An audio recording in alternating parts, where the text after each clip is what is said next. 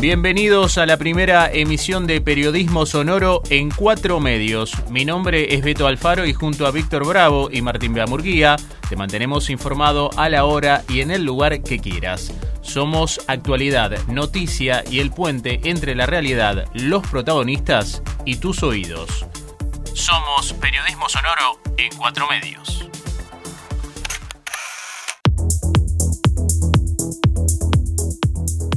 La despenalización del aborto volvió a la agenda política luego de que Alberto Fernández anunciara desde Francia y ratificara en el inicio de sesiones del Congreso el envío de un proyecto de ley para que las mujeres puedan practicarlo en cualquier hospital público. Dentro de los próximos 10 días presentaré un proyecto de ley de interrupción voluntaria del embarazo que legalice el aborto en el tiempo inicial del embarazo y permita a las mujeres acceder al sistema de salud cuando toman la decisión de abortar. Como respuesta a esta iniciativa del gobierno, desde la iglesia impulsaron una movilización hacia la Basílica de Luján el día 8 de marzo, fecha en la que se recuerda el Día de la Mujer en todo el mundo. En este marco y adelantando el tratamiento que pueda darse en el Parlamento, las calles llevaron su reclamo. Primero, el 19 de febrero, durante una jornada nacional que exigió aborto legal, seguro y gratuito, y el 9 de marzo, en el transcurso del paro de mujeres, que incluyó un acto masivo frente al Congreso. Desde la campaña nacional por el derecho al aborto legal, seguro y gratuito, la referente de Zona Sur, Lucía Alonso, se refirió en Periodismo Sonoro a la expectativa que mantiene el colectivo de cara al 2020.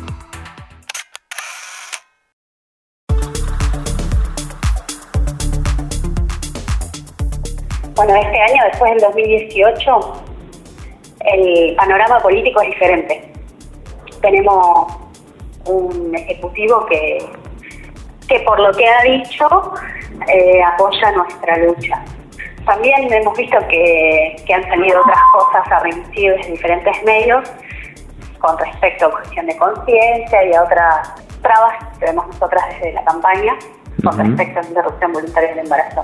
De eso, cierto, por el momento no tenemos nada. Hasta que el primero de marzo se abren las sesiones legislativas, no tenemos certeza.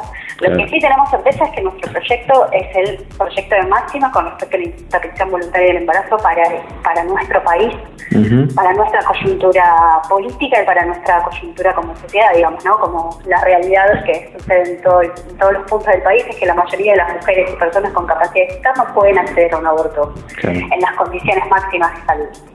Entendemos eso, entendemos que nuestro proyecto es el proyecto que tiene que salir desde el Congreso de la Nación. Allá eh, aquellos legisladores, legisladoras o mismo el Ejecutivo, Alberto Fernández, si quiere presentar un proyecto y que estén en tabla, que estén todos los proyectos eh, que se puedan discutir allí en las cámaras, ¿no? O sea, puede haber, digamos, acercamiento entre la propuesta que hay desde la campaña con lo que pueda llegar a presentar Alberto Fernández. Sí, sí, puede haber diferencias y si las hay está, está bien. Eh, pero bueno, entendemos que nuestro proyecto es el mejor proyecto, ¿no? ¿Qué peso tienen en el armado del proyecto, por ejemplo, las experiencias en otros países? Digo esto porque a veces cuesta quizás entenderlo desde ese lugar que en otros países funciona y donde los números marcan que se redujeron las muertes, digamos, por este tipo de prácticas, ¿no? ¿Qué peso tiene esos datos en, el proyecto?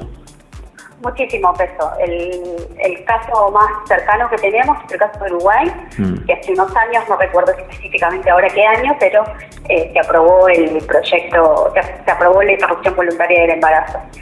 Y nosotros tomamos esas experiencias de todos los países donde la, donde la interrupción voluntaria es ley eh, y tenemos también nuestras este, nuestras visiones desde nuestro lugar. Por ejemplo, en Uruguay lo que sucede es que eh, se le da cinco días de consideración a la mujer después, o a la mujer o la persona eh, con capacidad de estar, para que piense si es realmente lo que quiere hacer. Bueno, nosotras eh, lo que planteamos específicamente en ese punto, que es muy diferente a lo que, a lo que sucede en Uruguay, es que se tiene que garantizar que una mujer, una persona con capacidad de estar, llega a un efecto público, un efecto privado de salud, que le realice la práctica en los cinco días. No es que tiene que pensar cinco días y después de esos cinco días se le realiza, ¿no?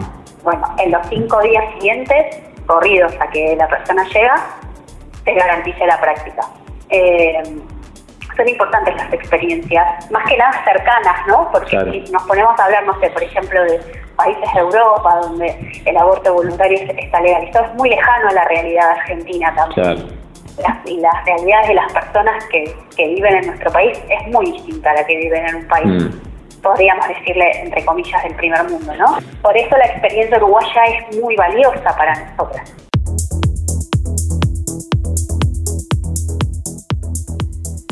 Amnistía Internacional calcula que la votación actual en la Cámara de Diputados de Argentina será de 116 a favor, 108 en contra y 33 votos indefinidos o sin datos. En el Senado, Amnistía Internacional cuenta 33 votos a favor, 35 en contra, 13 legisladores indecisos y uno que se encuentra de licencia.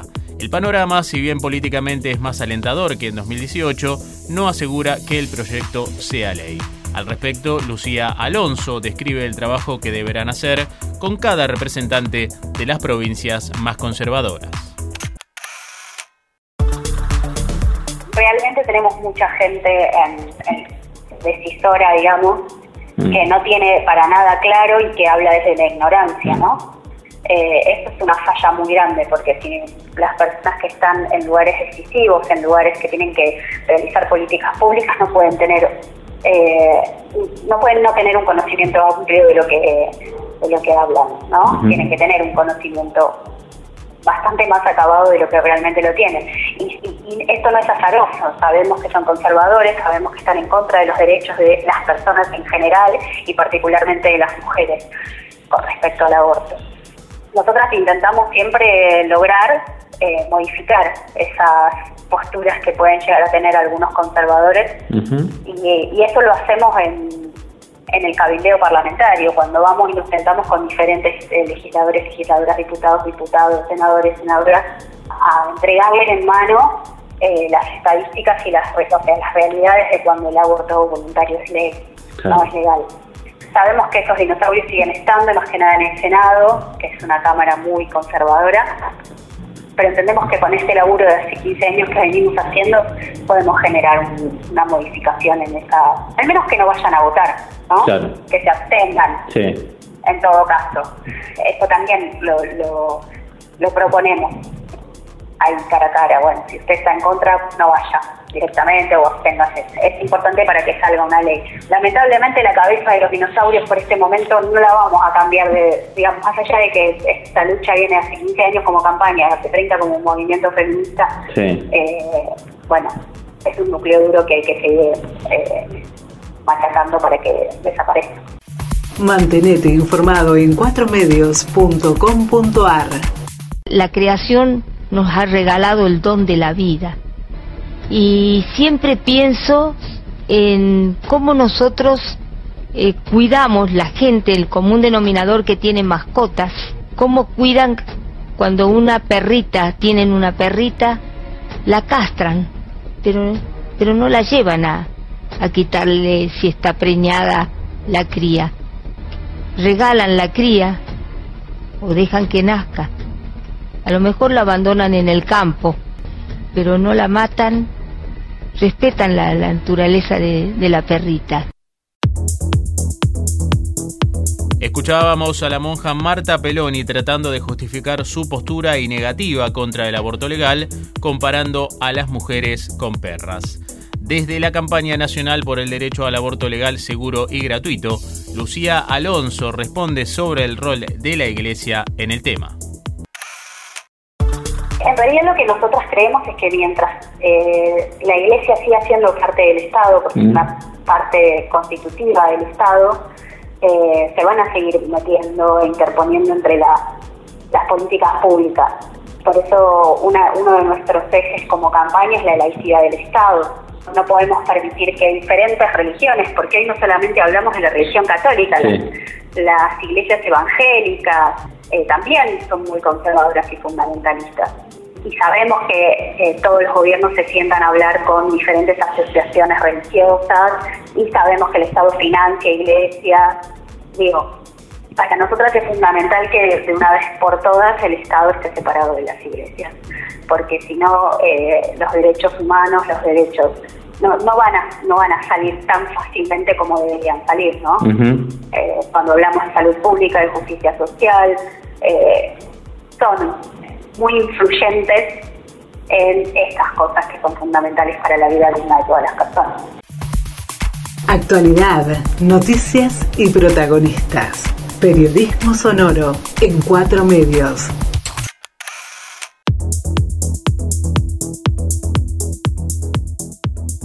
Desde la campaña nacional por el derecho al aborto legal, seguro y gratuito, Lucía Alonso pasó por Periodismo Sonoro en cuatro medios. Periodismo sonoro en cuatro medios, somos Beto Alfaro, Víctor Bravo y Martín Bea Murguía. Podés seguirnos en Instagram arroba periodismo-sonoro y mantenerte informado a través de cuatromedios.com.ar. Gracias por escucharnos y nos volvemos a encontrar en el próximo capítulo.